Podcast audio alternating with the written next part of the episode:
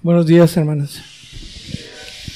Buenos días y bienvenidos a la Iglesia Bíblica Mirada a mí. Es un gran privilegio el, poder estar reunidos aquí en el nombre de nuestro Señor Jesucristo para escuchar la palabra de Dios.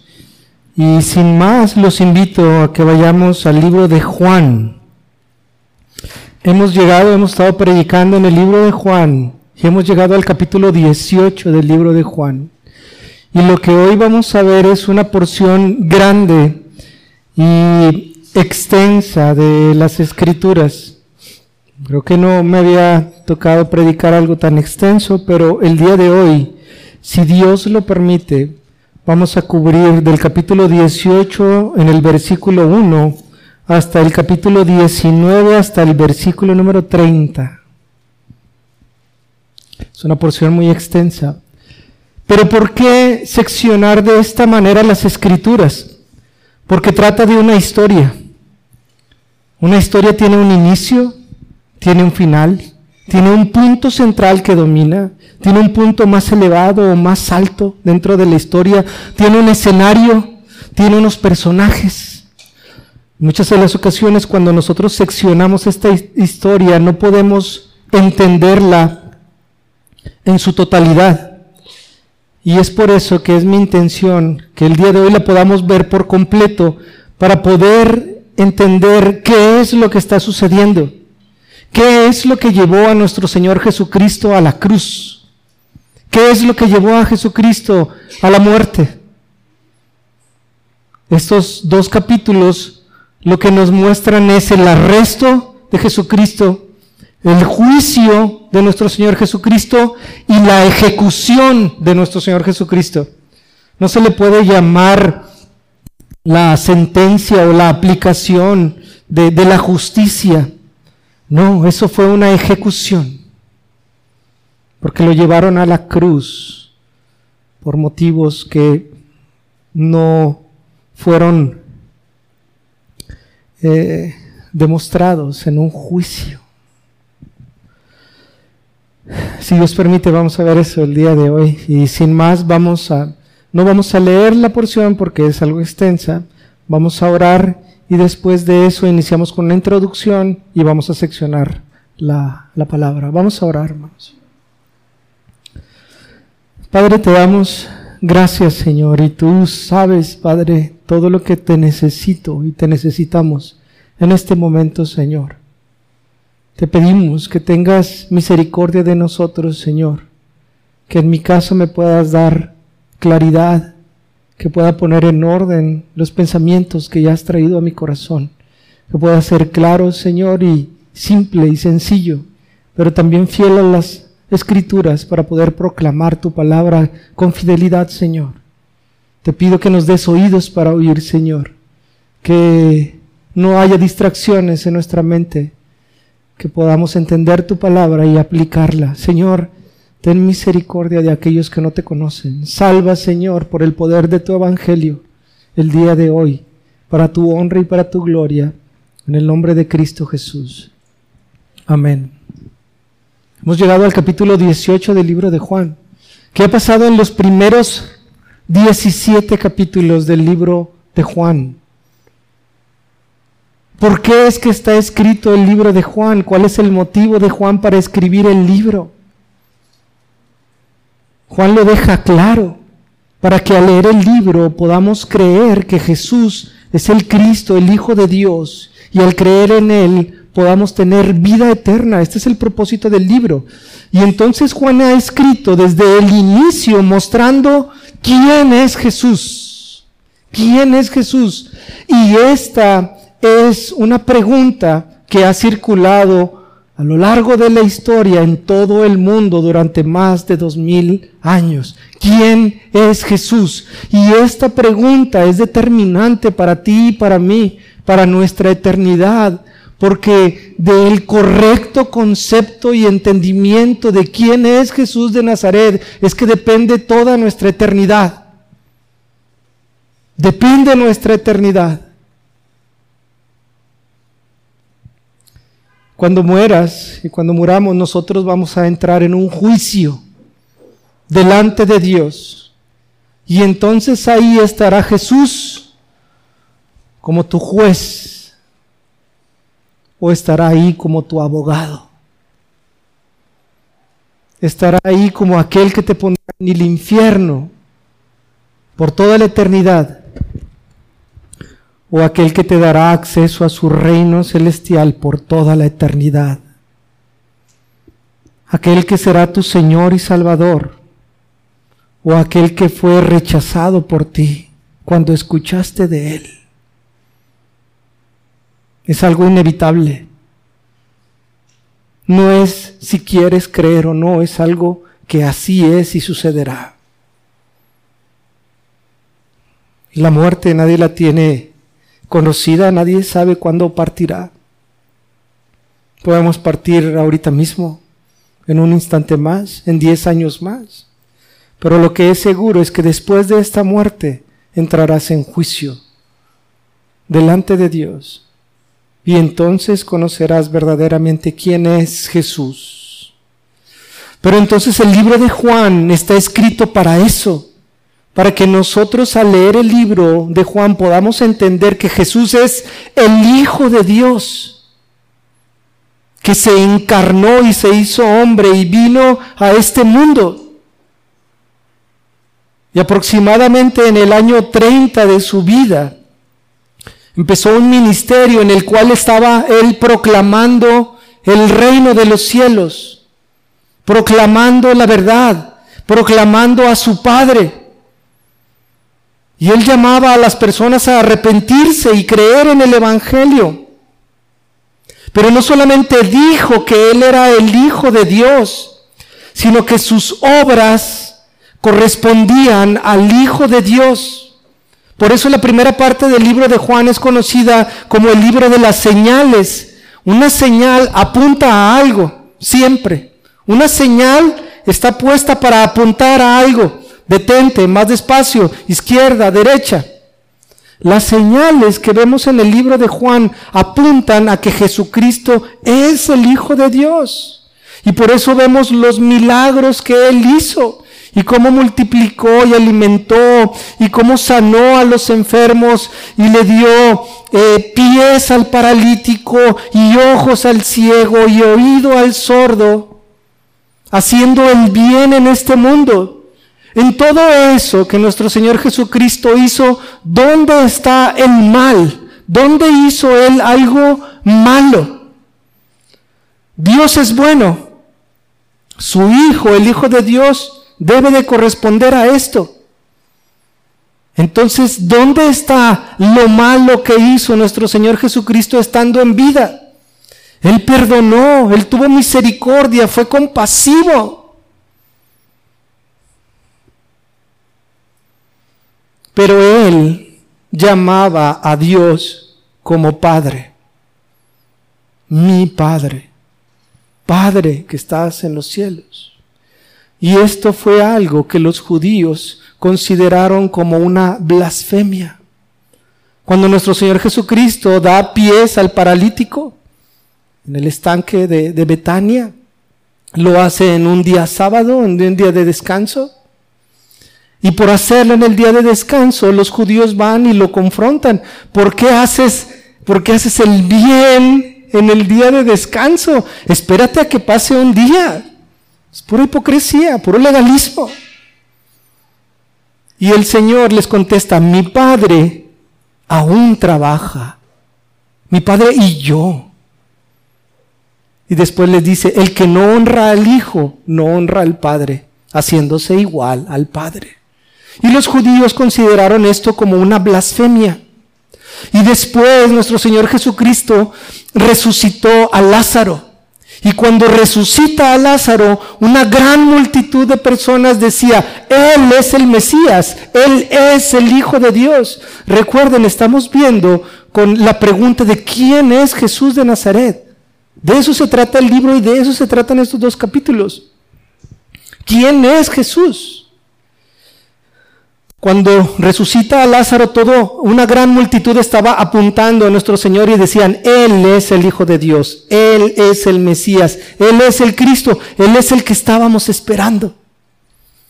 Pero eso no cayó bien a los líderes judíos que estaban en el poder en ese entonces. Y dice la palabra en el capítulo número 11 que ellos estaban procurando matarle por este motivo. Y entonces llega el tiempo en el cual, está, estando en el tercer año nuestro Señor Jesucristo de su ministerio, llega el tiempo de la Pascua. Y la Pascua era una celebración judía que era mandatoria. Todos los judíos debían de subir a Jerusalén a celebrar la Pascua, porque era un mandamiento, era tanto una celebración como un mandamiento. Era el momento en el cual se celebraba la libertad del pueblo judío de manos de los egipcios. Entonces recordaban la gran obra que Dios había hecho para libertarlos y celebraban la Pascua. Y como los judíos, los líderes, querían matar a Jesucristo, entonces este era un tiempo propicio para hacerlo porque Él iba a ir. No se iba a perder la Pascua porque recordemos que nuestro Señor Jesucristo fue obediente al Padre en todos los mandamientos. Y si la celebración también era un mandamiento, nuestro Señor Jesucristo iba a ir. ¿Y qué es lo que sucede cuando nuestro Señor Jesucristo entra? al pueblo de Jerusalén, que vimos en el, en el libro también de Juan. ¿Cómo entra nuestro Señor Jesucristo? Montado en un pollino, pero ¿qué hacía el pueblo? Una gran multitud del pueblo de Jerusalén lo recibió y dijo, Osana, Osana, bendito el que viene en el nombre del Señor, el Rey de Israel. Y todos eh, dejaban sus palmas en el camino y nuestro Señor Jesucristo entrando en este pequeño asno al pueblo de Jerusalén en el tiempo de la Pascua y todo el pueblo clamando. Osana, Osana, bendito el que viene en el nombre del Señor, bendito es Él, el Rey de Israel. Así ya lo consideraban. Estábamos lidiando con quién es Jesús. ¿Por qué los judíos, los líderes judíos, no todos los judíos, pero los líderes judíos no capturaron a nuestro Señor Jesucristo en ese momento? ¿Por qué si ahí estaba entrando a Jerusalén a luz del día, no fueron y le dijeron, ah, pues tú este, eres un blasfemo, venimos y te vamos a arrestar y te vamos a llevar a juicio? ¿Por qué? Porque tenían miedo al pueblo. Imagínense un pueblo este, vitoreando a nuestro Señor Jesucristo y se aparece el sacerdote, el sumo sacerdote, tú eres un blasfemo, vámonos, te vamos a crucificar. No. Porque entonces todo el pueblo se le echaría encima. Porque el pueblo lo único que había recibido de nuestro Señor Jesucristo era el bien y no el mal. Habían sido sanos, habían recibido misericordia y compasión. La prostituta que estaba a punto de ser apedreada, nuestro Señor le dice, bueno, el que tenga o el que esté libre de culpa, que tire la primera piedra. Ni yo te culpo, le dijo el Señor, pero no peques más. Arrepiéntete de tus pecados y no peques más. Y yo te perdono también. Pero eso no sucedió. ¿Qué es lo que sucedió? Que nuestro Señor Jesucristo, después de haber dado el discurso de despedida, estando ahí en el tiempo de la Pascua, ora la oración sacerdotal en el capítulo número 17 y después de esto se dispone a orar a un lugar al cual era acostumbrado por él y los discípulos para orar. Y entonces es que entra la figura de Judas Iscariote aquel que traiciona a nuestro Señor Jesucristo. Era necesaria también la figura de un traidor, alguien que supiera dónde iba a estar nuestro Señor Jesucristo, porque como podrán entender, la ciudad estaba llena y repleta. Encontrar a nuestro Señor Jesucristo era como encontrar una aguja en un pajar. Era necesario que uno que supiera dónde iba a estar le dijera a los líderes dónde iba a estar para que pudiera ser apresado. Pero esto no sucede a la luz del día y no es llevado a un juicio como debería de haberlo sido, sino que sucede en la noche, en la, en la madrugada, en lo oscuro, cuando nadie se enterara. ¿Por qué? Porque los judíos, los líderes judíos, se habían determinado matarle. No es como que lo fueran a llevar a un juicio justo, sino que simplemente lo iban a llevar para declararlo culpable y matarlo. Entonces es lo que tenemos en las escrituras el día de hoy. En el capítulo 18, en los versículos número 1 hasta el 14, dice lo siguiente. Habiendo dicho Jesús estas cosas, salió con sus discípulos al otro lado del torrente de Cedrón, donde había un huerto en el cual entró con sus discípulos. Y también Judas, el que le entregaba, conocía aquel lugar porque muchas veces Jesús se había reunido allí con sus discípulos. Judas, pues, tomando una compañía de soldados y alguaciles de los principales sacerdotes y de los fariseos, fue allí con linternas y antorchas y con armas. Eso es de noche. Y con un poder eh, eh, militar o policial.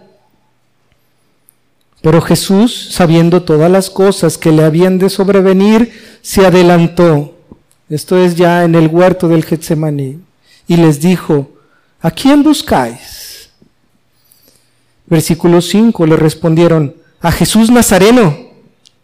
Esto es a Jesús. Jesús Nazareno es a quien estamos buscando. Jesús les dijo, yo soy. Cuando dice yo soy, está empleando el nombre de Dios yo soy el que soy. Le dice, yo soy. Y estaba también con ellos Judas, el que le entregaba. Cuando les dijo, yo soy, retrocedieron y cayeron a tierra. Imagínense, por el poder de la palabra de nuestro Señor Jesucristo, viene una compañía, una multitud de noche de, de soldados y alguaciles, y dicen, ¿a quién, ¿a quién buscan? A Jesús Nazareno, y les dice, yo soy y ¡pum! se caen. Caen postrados solamente con la palabra de nuestro Señor Jesucristo. Versículo 7. Volvió pues a preguntarles, ¿a quién buscáis? Yo me imagino la, la forma en la cual ellos al levantarse eh, hablaron. ¿A quién buscáis? Y ellos dijeron, a Jesús Nazareno. Respondió Jesús, os he dicho que yo soy. Pues si me buscáis a mí, dejad ir a estos. Recordemos que estaba con los discípulos. Para que se cumpliese aquello que había dicho, de los que me diste no perdí ninguno.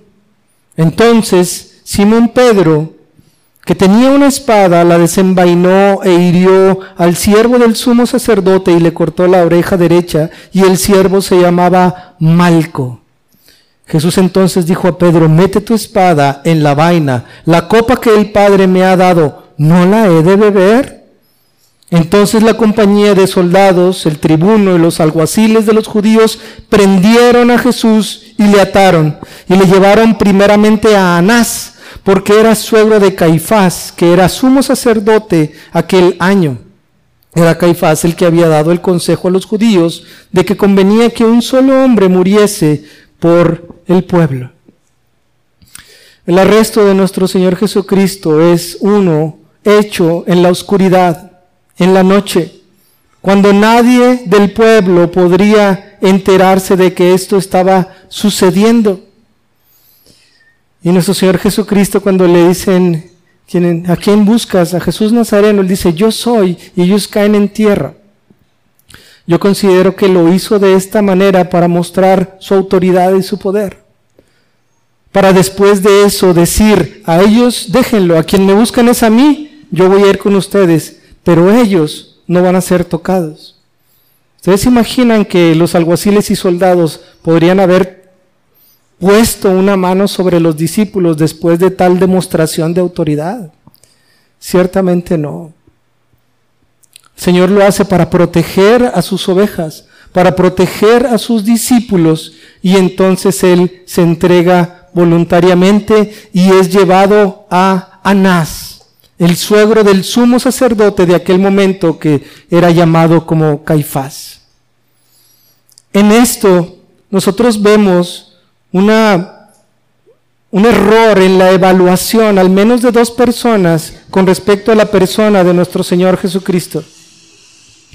Por una parte, Judas, quien consideraba a Jesucristo solamente como alguien de quien podían obtener un beneficio. Judas estaba con nuestro Señor Jesucristo y fue parte de uno de los doce discípulos. Pero su corazón no buscaba a Jesús. Lo que estaba buscando era el dinero. Y entonces lo traicionó y recibió las monedas de parte de los líderes para que les pudiera decir dónde es que estaba Jesucristo. Y una vez que recibió el dinero, se apartó del Señor.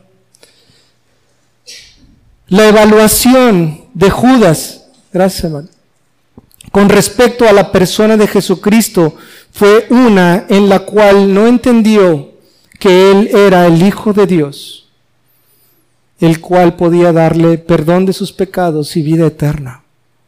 Judas estaba con Jesucristo solamente por el beneficio que podía obtener de Jesús. Y esto es lo que muchos de nosotros, o, el motivo por el cual muchos de nosotros también estamos buscando a Jesucristo, por el beneficio que nosotros podemos recibir de Él. Para Judas era dinero, pero también para nosotros puede ser una mejoría en, la economía o que restablezca nuestro matrimonio, que, que nos libere de alguna situación difícil contra la ley o que nos sane. Cosas de ese tipo. Cosas por las cuales nosotros buscamos a Jesús para buscar o para recibir un beneficio de Él. Eso, no está mal. Si alguien está aquí porque busca sanidad, eso es bueno. El Señor puede sanar. Él lo ha hecho y lo hará. Si alguien está aquí por una restauración en el matrimonio, está bien. Pero no te quedes solamente con eso. Si eso es lo que buscas, cuando lo recibas, ya vas a estar satisfecho y entonces te vas a apartar del Señor, porque ya vas a haber recibido de Jesús lo que estabas buscando. Pero si buscas a Jesucristo, nunca vas a estar satisfecho con todo lo que Él te da, su amor, su misericordia, su compasión, sino que siempre vas a estar buscándolo a Él y vas a tener tus ojos puestos en Él. Y hasta que no estés delante de Él es que estarás satisfecho. Por eso estarás en la vida eterna, porque estarás buscándolo a Él, a la persona, no el beneficio de la persona.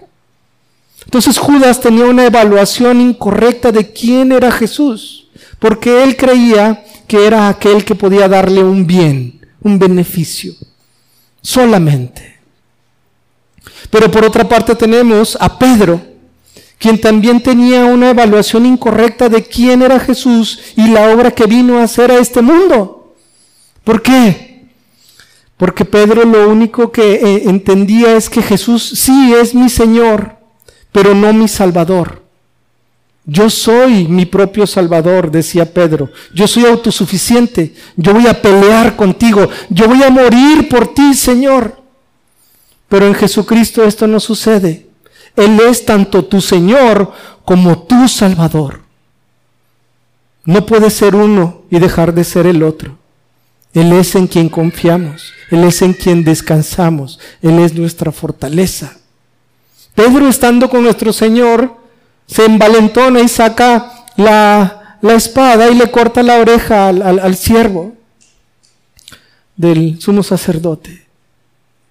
Pero ¿qué sucede cuando ya no está nuestro Señor Jesucristo con Pedro? ¿Qué sucede? Eso es lo que en los versículos siguientes dice con respecto a Pedro. En el 15 al 18, fíjense lo que sucede.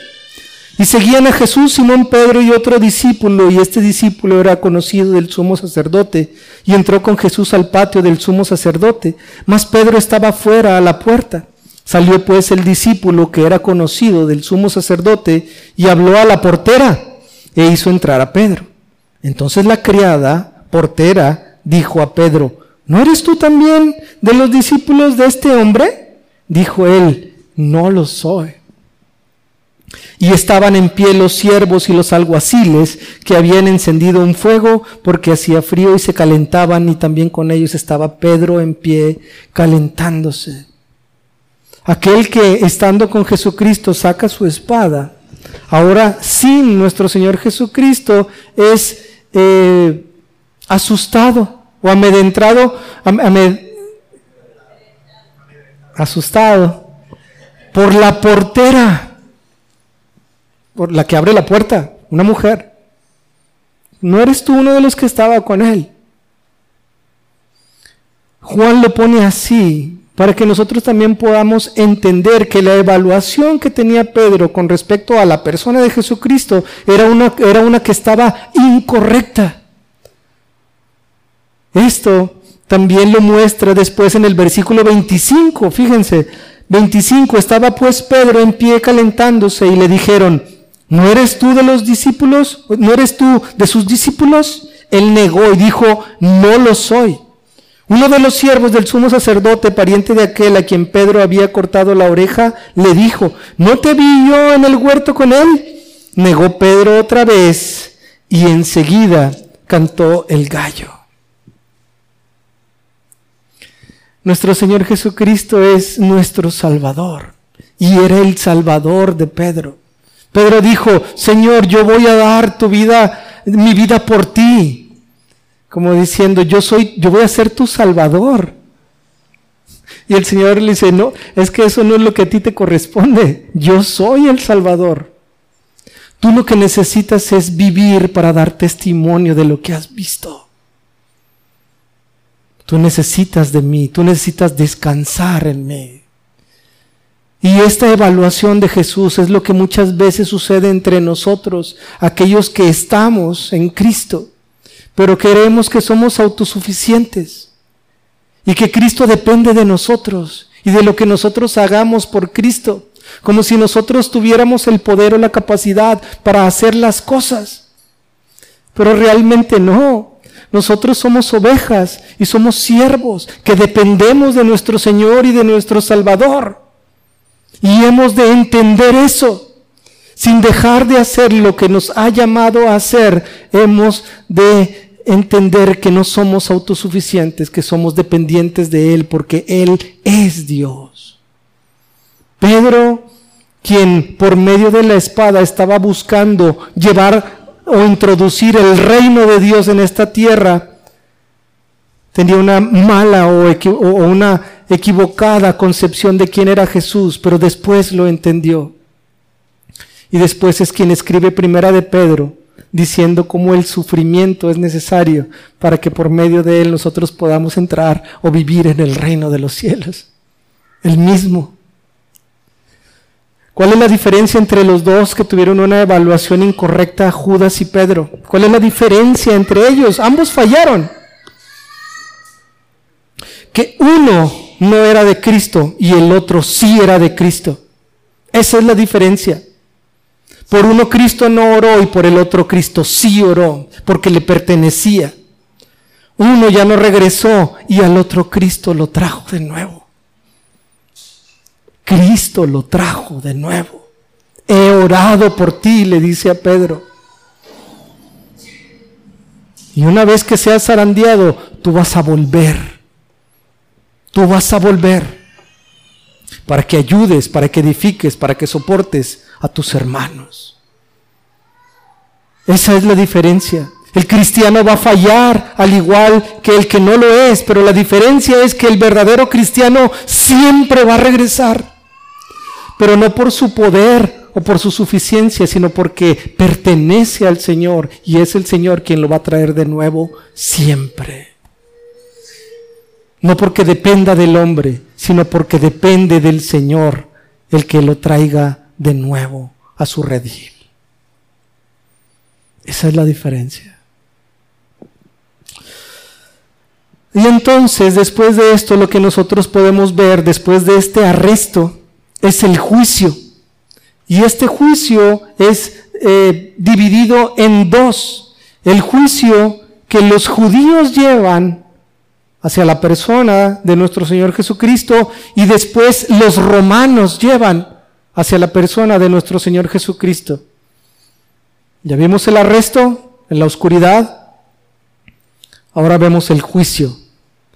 Y en el juicio lo que vemos es como los judíos lo, lo llevan a juicio. En Juan capítulo 18, versículos 19 al 24. Juan 18, versículos 19 al 24. Entonces ya está ahí delante de los judíos en la casa de Anás. Dice versículo 19, y el sumo sacerdote preguntó a Jesús acerca de sus discípulos y de su doctrina. Jesús le, respondió, yo públicamente he hablado al mundo, siempre he enseñado en la sinagoga y en el templo, donde se reúnen todos los judíos y nada he hablado en oculto. ¿Por qué me preguntas a mí? Pregunta a los que han oído, que les haya yo hablado. He aquí ellos saben lo que yo he dicho. Cuando Jesús hubo dicho esto, uno de los alguaciles que estaba ahí le dio una bofetada diciendo, ¿así respondes al sumo sacerdote? Jesús le respondió, si he hablado mal, testifica en que está el mal. Y si bien, ¿por qué me golpeas? Anás entonces le envió atado a Caifás, el sumo sacerdote. Cuando Anás lo interroga, esto es un, un juicio preliminar. De aquí nuestro Señor Jesucristo será llevado a Caifás delante de todo el Sanedrín y entonces ahí entrará en un juicio final, el cual Juan no lo muestra, pero ahorita lo vamos a leer brevemente.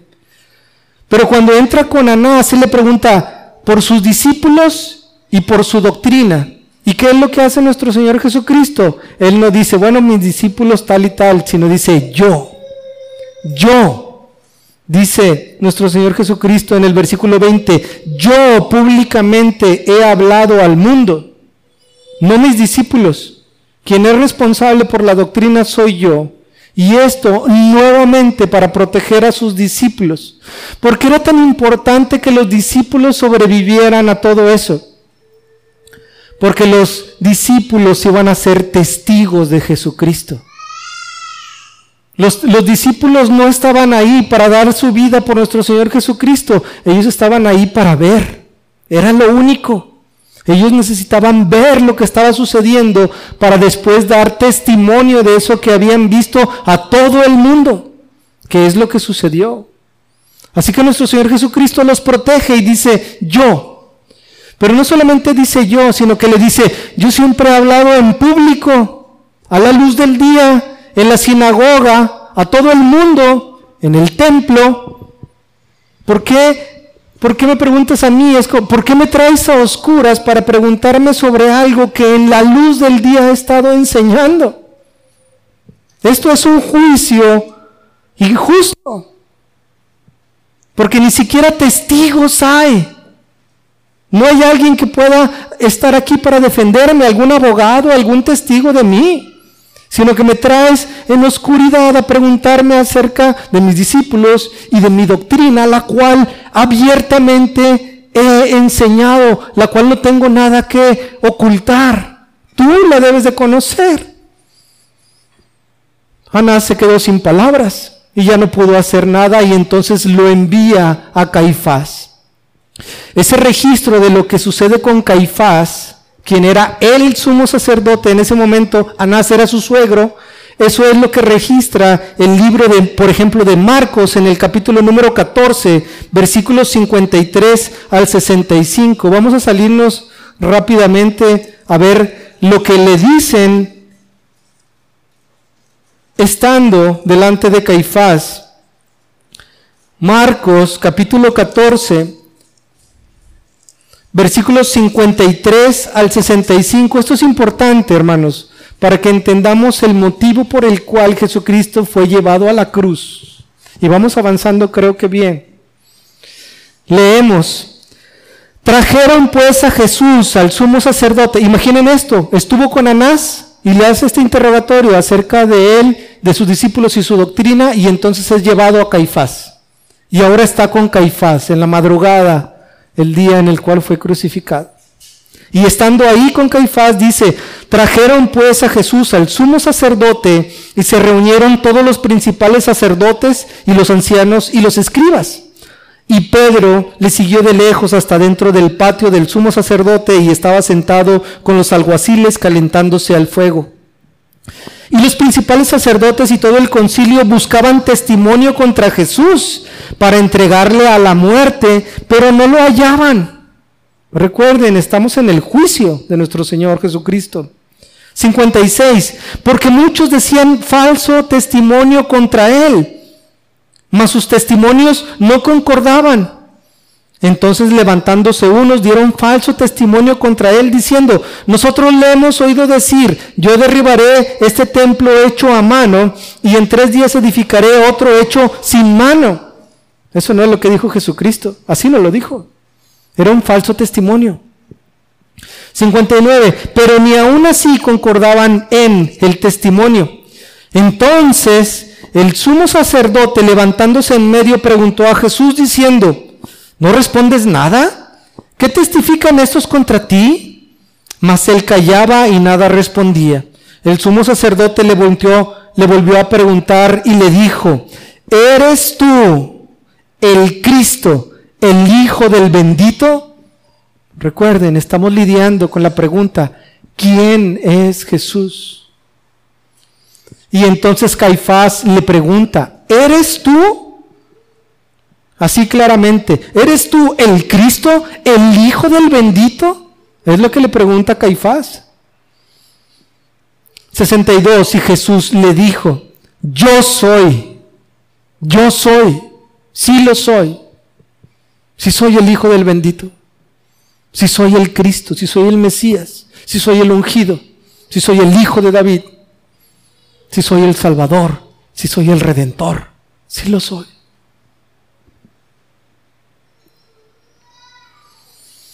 Y le dice, y veréis al Hijo del Hombre, esto es, me veréis a mí sentado a la diestra del poder de Dios y viniendo en las nubes del cielo. Le dice, y vas a ver, y me vas a ver a la diestra del Padre, porque soy el Hijo de Dios. Por eso cuando estos mismos líderes después matan a Esteban en el libro de Hechos. Dice Esteban que estaba así, este postrado y ve como el cielo se abre. Y al abrirse el cielo, dice, y veo al Hijo del Hombre a la diestra de Dios. Lo veo, lo estoy viendo. Y entonces los líderes se tapaban los oídos y gritaban, ¡ah! Porque no querían escuchar la verdad de que a Jesús de Nazaret, a quien ellos habían matado, era el Hijo de Dios. Se tapaban los oídos y estaban así, y lo veo, veo los cielos abiertos, dando testimonio, que, con una figura como de ángel. Después de eso fue apedreado, para callarlo, para que no diera de testimonio de lo que estaba viendo, de quién verdaderamente era Jesús de Nazaret. Versículo 63. Entonces el sumo sacerdote, rasgando su vestidura, dijo, ¿qué más necesidad tenemos de testigos? ¿Habéis oído la blasfemia? Esto es, él dijo que sí, que sí es el Hijo de Dios. Eso es una blasfemia. ¿Qué os parece? Y todos ellos le condenaron declarándole ser digno de muerte.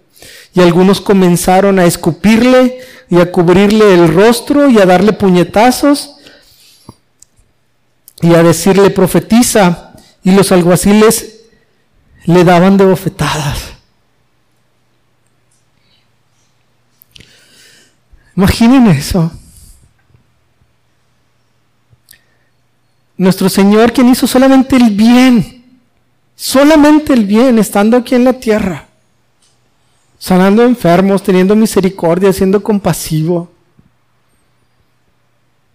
Delante de estos hombres Dice que lo escupían y lo abofeteaban. Y le daban de puñetazos, cubrían su cara diciendo, a ver, ¿quién fue? En la madrugada, en la oscuridad, dando falso testimonio.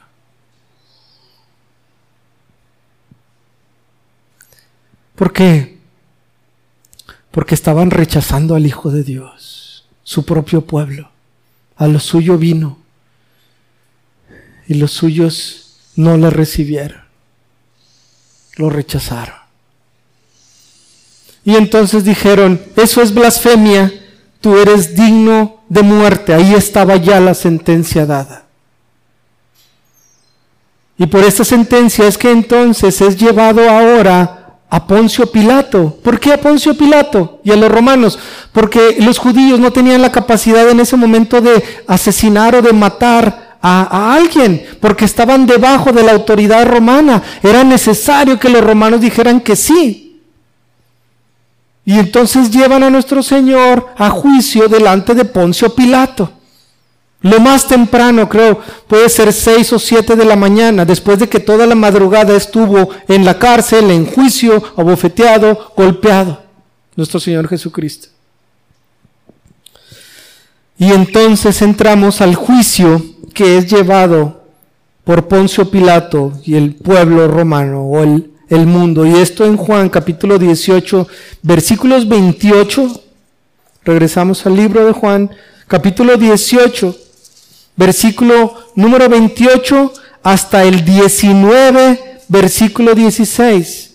Si ven, son porciones grandes de la escritura. Por eso es que está así la predicación el día de hoy.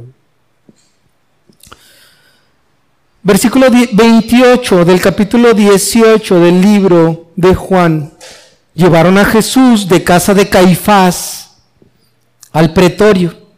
Era de mañana y ellos no entraron, ellos los judíos no entraron en el pretorio para no contaminarse y así poder comer la Pascua.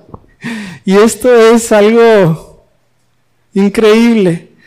No voy a entrar en el pretorio, en la casa del romano, para no contaminarme pero acaban de golpear y escupir y a, a, bofetear y dar falso testimonio de una persona a quien quieren matar. Ah, pero no voy a entrar porque me contamino y entonces no voy a poder participar de la Pascua.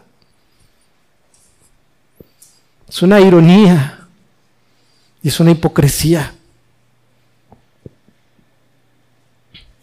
Versículo 29. Entonces salió Pilato a ellos y les dijo, ¿qué acusación traes contra este hombre?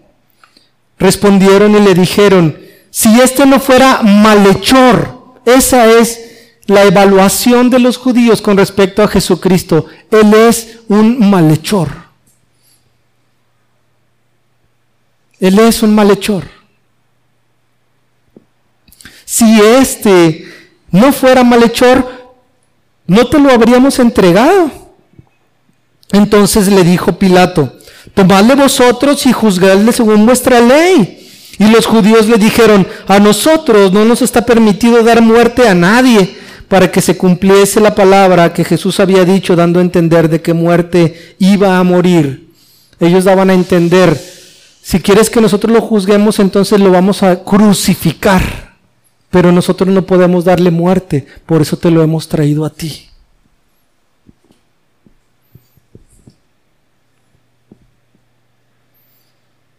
...33... Entonces Pilato volvió a entrar en el pretorio y llamó a Jesús. Y ahí entra el juicio delante de los romanos. Y le dijo, ¿eres tú el rey de los judíos? ¿Eres tú el rey de los judíos? Esa es la primera pregunta. Jesús le respondió, ¿dices tú esto por ti mismo o te lo han dicho otros de mí? Pilato le respondió, ¿soy yo acaso judío? Tu nación y los principales sacerdotes te han entregado a mí. ¿Qué has hecho? La primera pregunta, ¿eres tú el rey de los judíos? Y la segunda pregunta es, ¿qué has hecho? Porque te han traído a mí como un malhechor, como alguien que hace el mal para yo evaluar. 36 respondió Jesús, preguntando si era rey de los judíos, contesta, mi reino no es de este mundo. Si mi reino fuera de este mundo, mis servidores pelearían para que yo no fuera entregado a los judíos, pero mi reino no es de aquí. Mi reino no es de aquí. Le dijo entonces Pilato, Luego, ¿eres tu rey? O sea, entonces si eres rey. Respondió Jesús, tú dices que yo soy rey, yo para esto he nacido. Y ahora contesta, ¿qué es lo que él ha hecho? ¿Qué es lo que tú haces? Y dice el Señor Jesucristo, yo para esto he nacido y para esto he venido al mundo, para dar testimonio a la verdad. Todo aquel que es de la verdad oye mi voz. Le dijo Pilato, ¿qué es la verdad? Nuestro Señor Jesucristo le dice, sí soy rey, soy rey, pero mi reino no es de aquí. Si mi reino fuera de aquí, vendrían a pelear para que yo no fuera apresado. ¿Y qué es lo que, he hecho? Yo he venido a decir la verdad. Y por eso es que estoy aquí delante de ti. Por eso, hermanos, es que es rechazado nuestro Señor Jesucristo. Por eso los líderes judíos lo odiaban. Porque nuestro Señor Jesucristo les decía, sí, conocen la ley, pero pónganla por obra. Y saben que tengan misericordia y tengan misericordia, hipócritas. ¿Era eso mentira? No, era verdad. Pero a ellos no les gustaba que les dijeran la verdad. Y por eso lo pusieron por muerte. Porque vino a dar testimonio de la verdad. Por eso es que también hoy es rechazado nuestro Señor Jesucristo por muchos de, los que aquí estamos. Porque dicen, pues ¿para qué voy con los, con los cristianos, con los aleluyos y todos esos? Si lo único que me van a pedir es que deje de ser infiel, que ya no tengo otras mujeres y deje las borracheras y que deje de ser mentiras y que deje los chismes y que deje de robar. Yo no quiero hacer eso. Yo no quiero ir con los cristianos porque eso es lo que me van a pedir, porque son unos fanáticos. Y rechazan a Cristo. Y rechazamos a Cristo. Porque no queremos hacer lo bueno. Y entonces lo catalogamos como un malhechor a Él. Y lo rechazamos. Porque no queremos que sea expuesto todo nuestro pecado. Y no queremos dejarlo y no queremos arrepentirnos de él.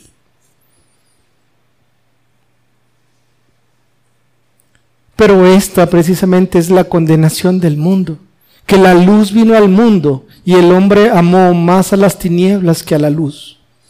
Se te ha puesto enfrente qué es lo bueno y qué es la luz, pero tú amas más a las tinieblas que a la luz. No es por culpa de Jesucristo que vayas a estar en el infierno, es porque tú amaste más a las tinieblas que a la luz. Cuando estés delante del Señor no le vas a poder decir, Señor, bueno, pues ya perdóname. No, porque tú amaste más a las tinieblas que a la luz. Y cuando se te dijo, arrepiéntete y deja eso, no lo hiciste. Y rechazaste al Hijo de Dios, el cual vino a dar su vida por el perdón de tus pecados. Pero así es como todos rechazamos también a nuestro Señor Jesucristo. Entonces, versículo 38, cuando hubo dicho esto, salió otra vez a los judíos, Pilato salió otra vez a los judíos y les dijo, yo no hallo en él ningún delito. Si su reino es de otro universo, a mí no me está haciendo ningún daño, dice Poncio Pilato. A mí no me, a mí no, yo no siento ninguna amenaza de él. Y si él está diciendo la verdad, eso tampoco a mí me afecta. ¿Dónde está el delito en eso? Yo no encuentro ningún delito en él. Ninguno. Ninguno, no, no encuentro cómo es que pueda ser un malhechor.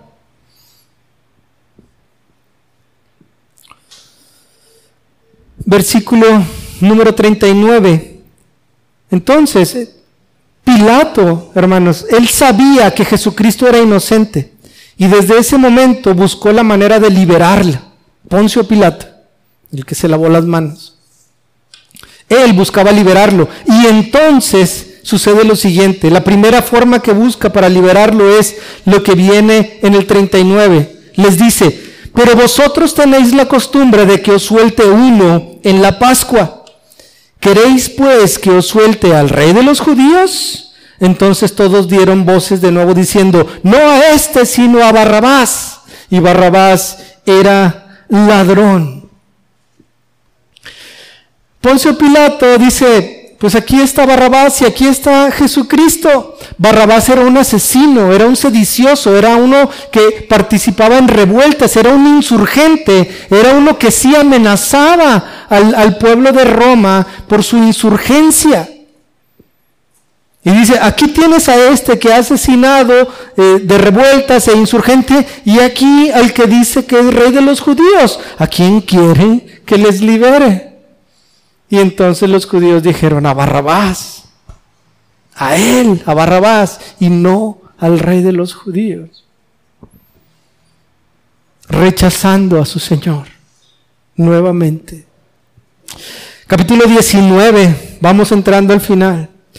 Así que entonces tomó Pilato a Jesús y le azotó. Fíjense, Pilato a Jesús y le azotó. Y los soldados entretejieron una corona de espinas y la pusieron sobre su cabeza y le vistieron con un manto de púrpura y le decían, salve, rey de los judíos, y le daban de bofetadas nuevamente.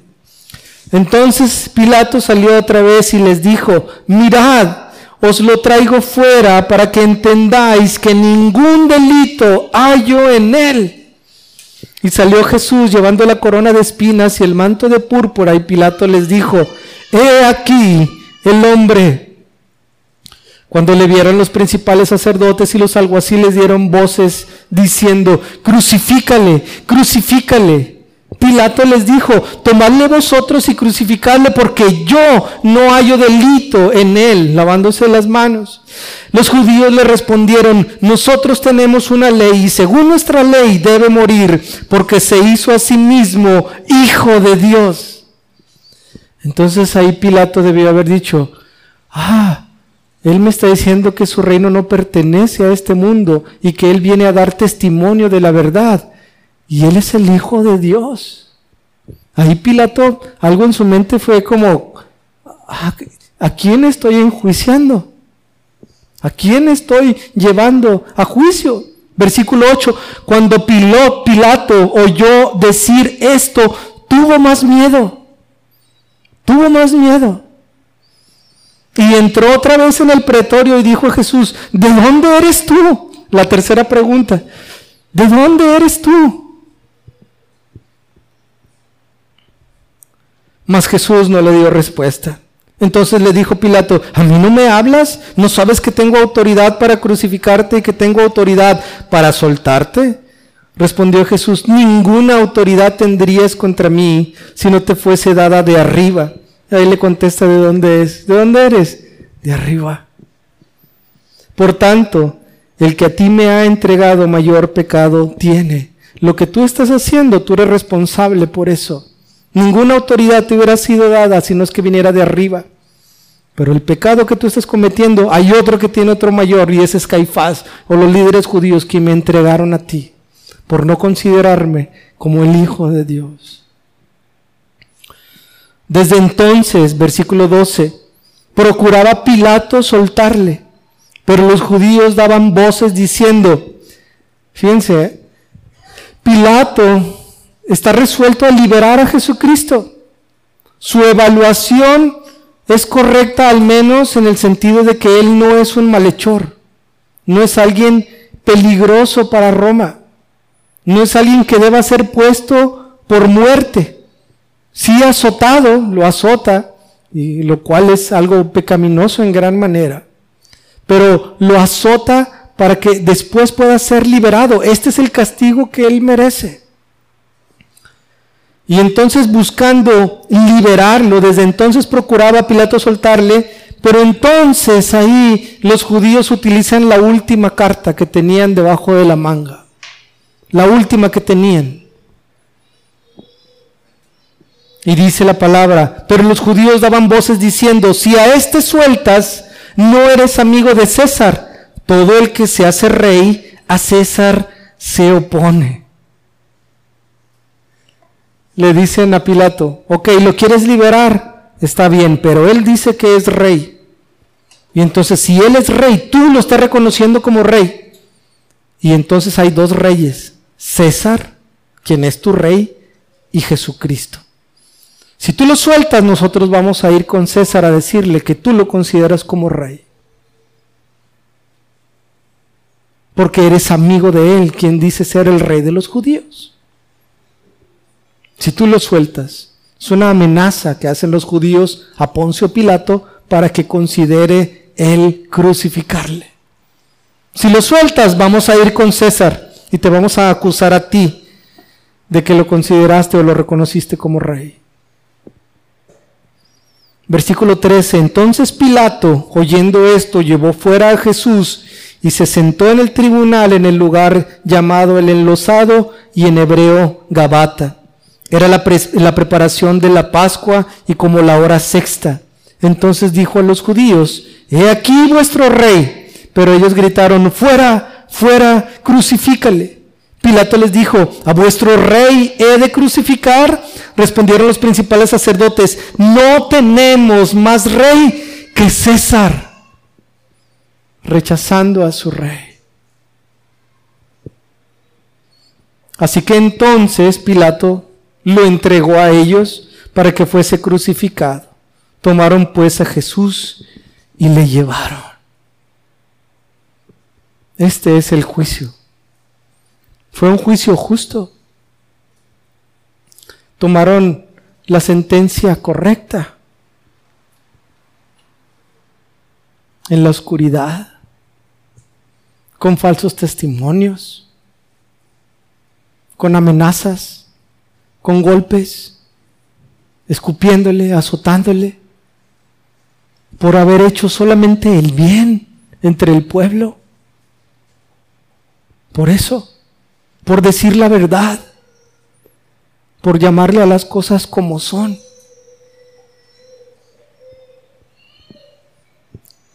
Versículo 17.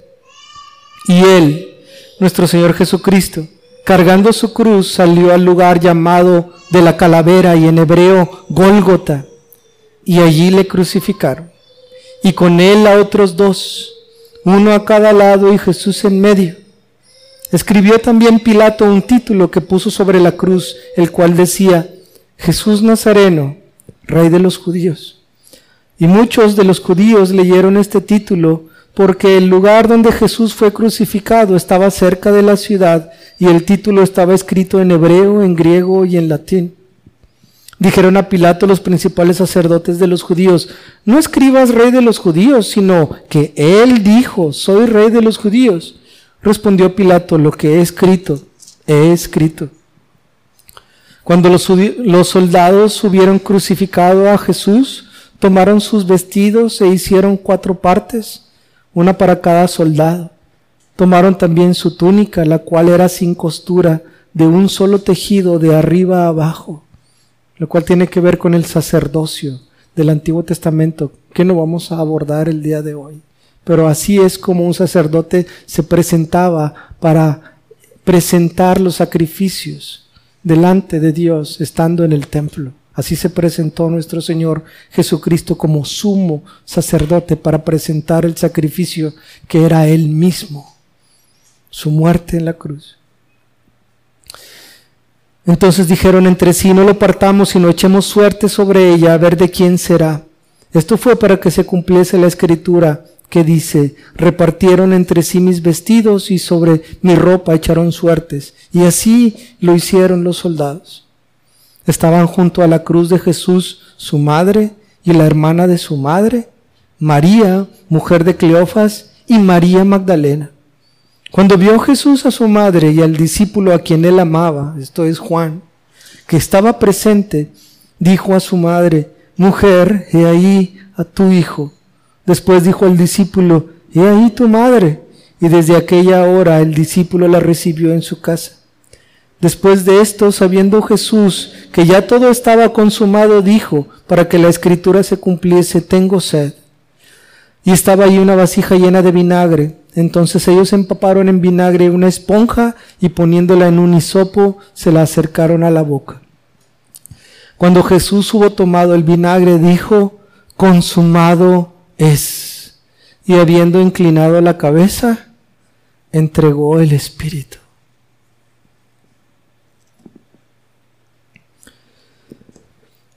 En aquel entonces, cuando alguien tenía una deuda, le era entregada un acta o un papel en el cual decía la deuda que se tenía y lo que tenía que pagar. Y cuando esa deuda era pagada, entonces a esa acta se le ponía un sello con la palabra griega que es tetelestai. Tetelestai. Lo cual significa liquidado, pagado, ya no se debe. Esta palabra es la que nuestro Señor Jesucristo dice, consumado es. Él dijo, tetelestai, liquidada. ¿Por qué? Porque cuando fue a la cruz, Él derramó su sangre y con su muerte pagó por los pecados que tú y yo hemos cometido. Y estando ahí en la cruz dijo, ya eres libre de esto. Ya he pagado por tus pecados. Consumado es. La obra de redención, la obra por medio de la cual tú puedes ser salvo y ser restaurado a la comunión con Dios Padre, ha sido llevada a cabo y entonces tetelestai, liquidada es tu deuda. Bienvenido al reino de los cielos.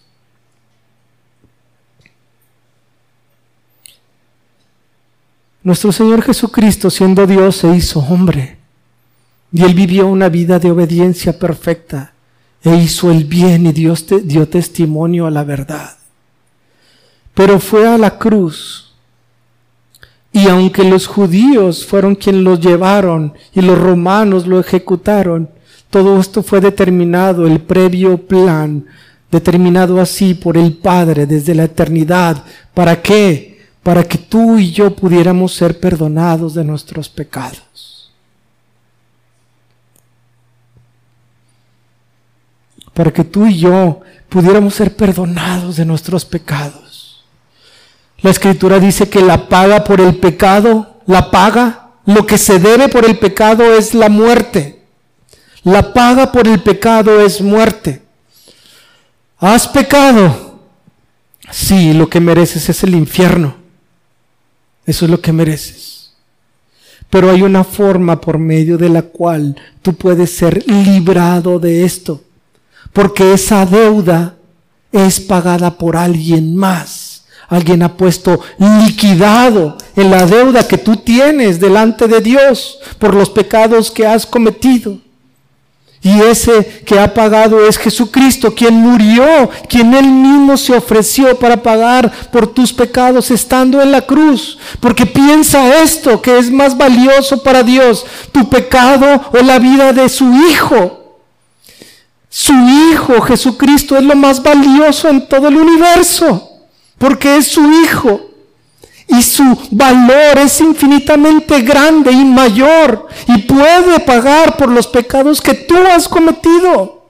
Y estando en vida, nuestro Señor Jesucristo dijo y lo dice hoy en día por medio de los que están predicando su palabra, arrepiéntete de tus pecados y yo te perdonaré, yo te voy a dar vida eterna.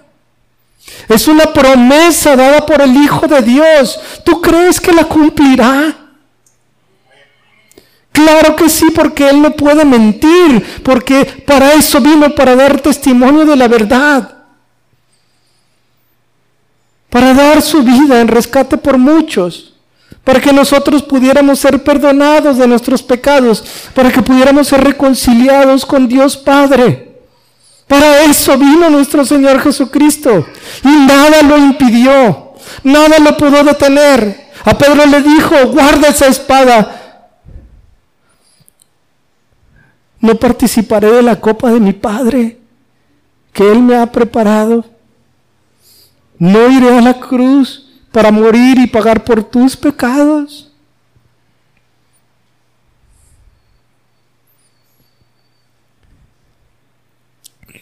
La pregunta entonces es,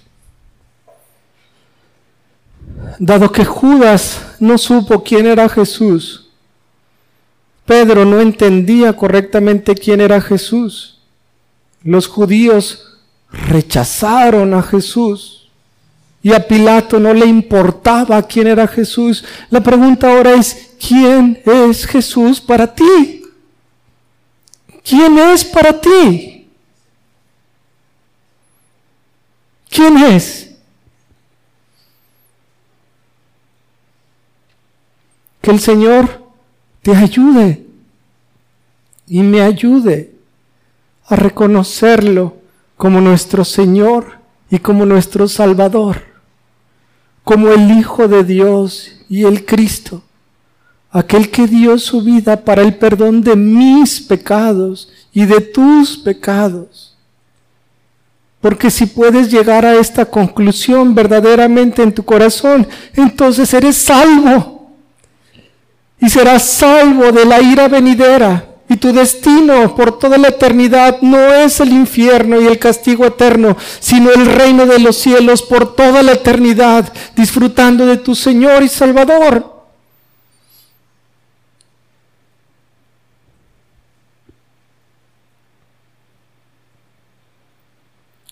Que esto sea una realidad para ti y para mí, porque de esto depende tu eternidad.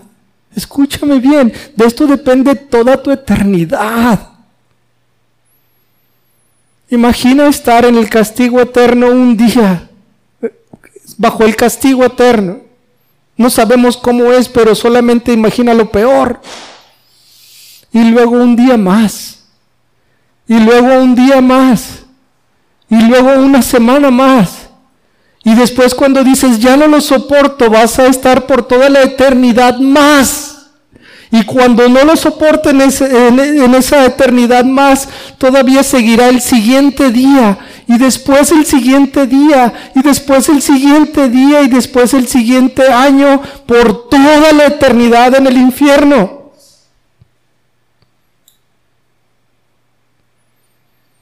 Pero ese Jesucristo es tu Señor. Tú no tienes por qué pasar eso. Porque Él dijo, Tetelestai, liquidada es tu deuda. Cree en mí, arrepiéntete de tus pecados y sígueme. Ven a mí. Vamos a orar.